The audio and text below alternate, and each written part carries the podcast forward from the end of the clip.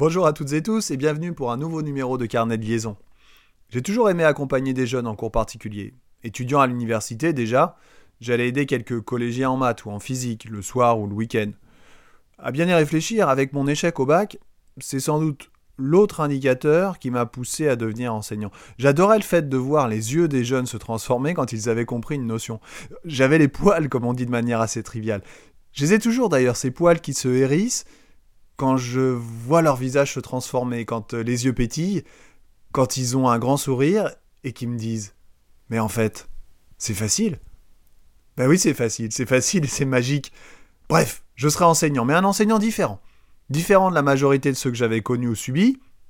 À l'écoute et juste. Juste à l'écoute, en fait.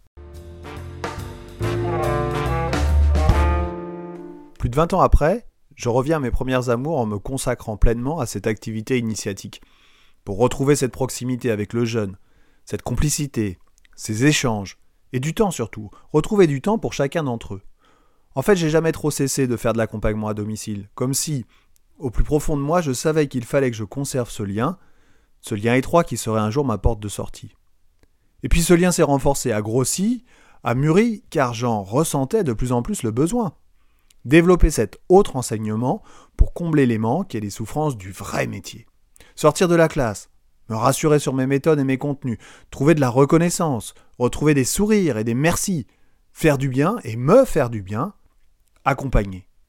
Alors, quels sont les indices finalement qui m'ont fait basculer complètement? Ben, Ce sont les paroles de famille me disant qu'ils comptaient sur moi, ou encore des paroles de jeunes me confiant qu'ils avaient échangé avec moi comme jamais ils ne l'avaient fait auparavant. Un jour, un jeune que je voyais pour la première fois en accompagnement à domicile, et à qui j'ai demandé s'il avait des questions à me poser, m'a dit Tu es là pour travailler ou pour m'aider? J'ai trouvé que la formule était belle. Eh bien, je suis là pour t'aider, et si cela peut constituer mon travail, alors je serai comblé. Laisse-moi t'aider, aîné, tout simplement.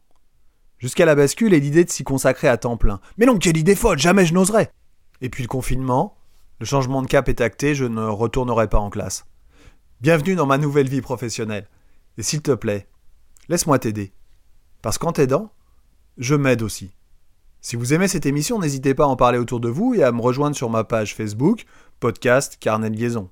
Je vous dis à bientôt et d'ici là, portez-vous bien.